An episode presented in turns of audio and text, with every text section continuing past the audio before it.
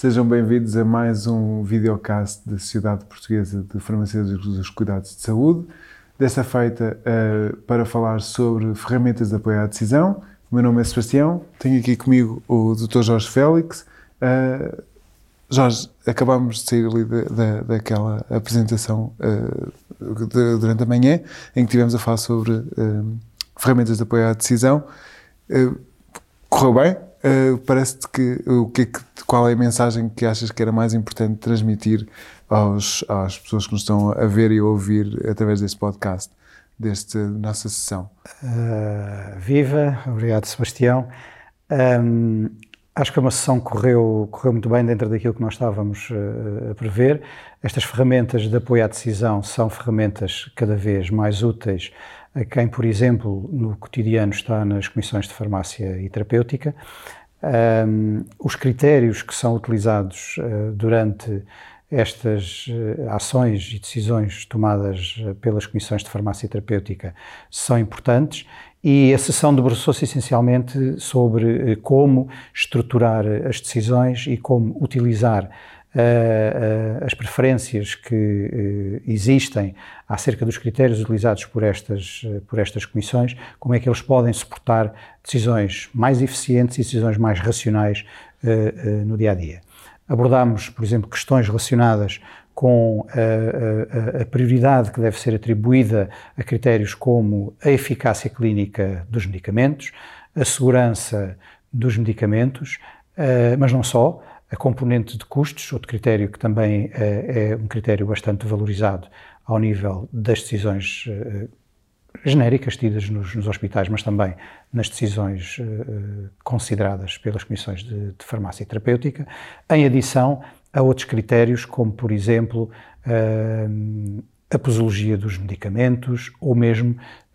a possibilidade de, num curto espaço de tempo, poderem estar disponíveis medicamentos biosimilares um, para uh, suportarem também essas decisões. É claro que as metodologias que foram discutidas e foram apresentados vários casos práticos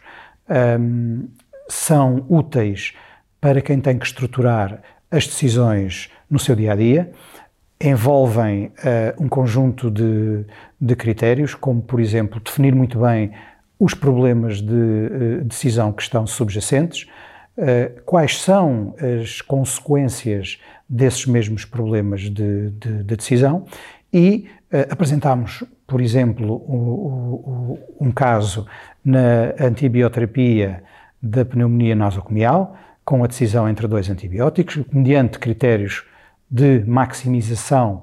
da esperança de vida da população, tendo em conta não só os custos do medicamento em si, mas também considerando outros custos, como os custos uh, um, relativos ao internamento hospitalar, se pode argumentar que, para além dos custos envolvidos com uh, o medicamento em si, outros critérios também são importantes na tomada, na tomada de decisão. Por isso penso que foi uma sessão muito interessante, houve bastante participação, tivemos também a oportunidade de fazer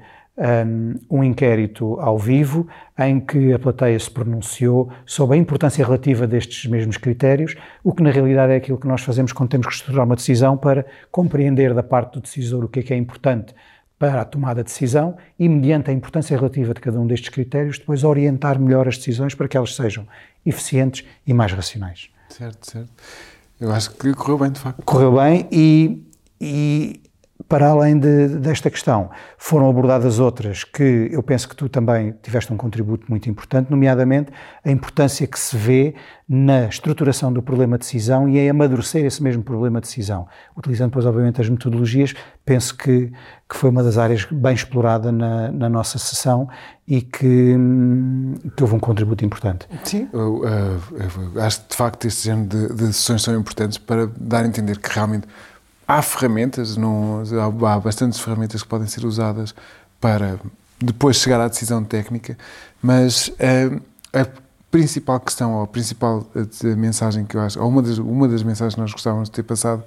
é dizer que cada vez mais as decisões deviam ser tomadas de uma forma estruturada, com base em dados, com base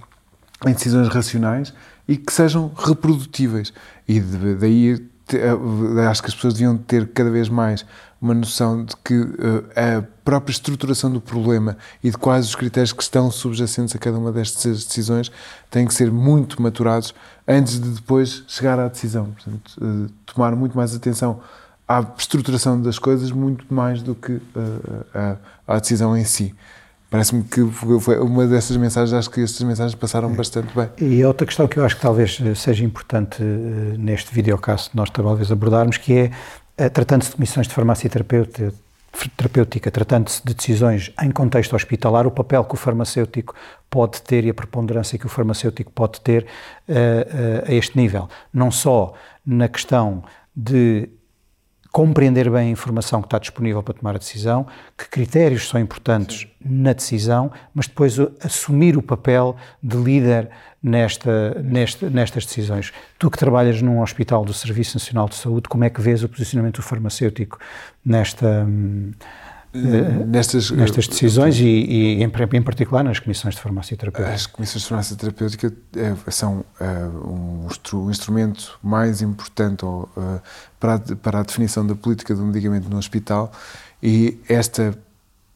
a, a, forma como as comissões estão constituídas parece-me que é a forma mais adequada para, para poder uh, ir ao encontro deste desidrato. Uh, esta a paridade entre médico e farmacêutico para poder haver uma discussão uh, bastante útil sobre as diferentes perspectivas que existem sobre uh, o medicamento, a doença, o doente, uh, e cada um de nós, dentro, da sua, dentro das suas áreas, poder trazer o contributo da sua visão e da sua, do, do, sua, do seu conhecimento sobre a área para poder ajudar na, na, na decisão. Portanto, a decisão nunca é exclusiva ou solitária, é uma decisão de uma comissão e daí a, a, a vertente do, do, farmacêutico, a sua perspectiva relativamente à utilização do medicamento é essencial para que a, a decisão possa ir ao encontro de uma maior uh, eficácia na utilização do medicamento e, e uma maior uh, uh, custo-eficácia de, de, de, dessa, dessa utilização, portanto, uma racionalidade na utilização do, do, do, do medicamento. E, e, o papel do farmacêutico, eu penso que é sempre importante enaltecer, que é, uh, sendo técnico por excelência do medicamento, compreende muito bem o que é o medicamento, quais são as fontes de informação que estão disponíveis, que tipo de evidência se pode, se pode gerar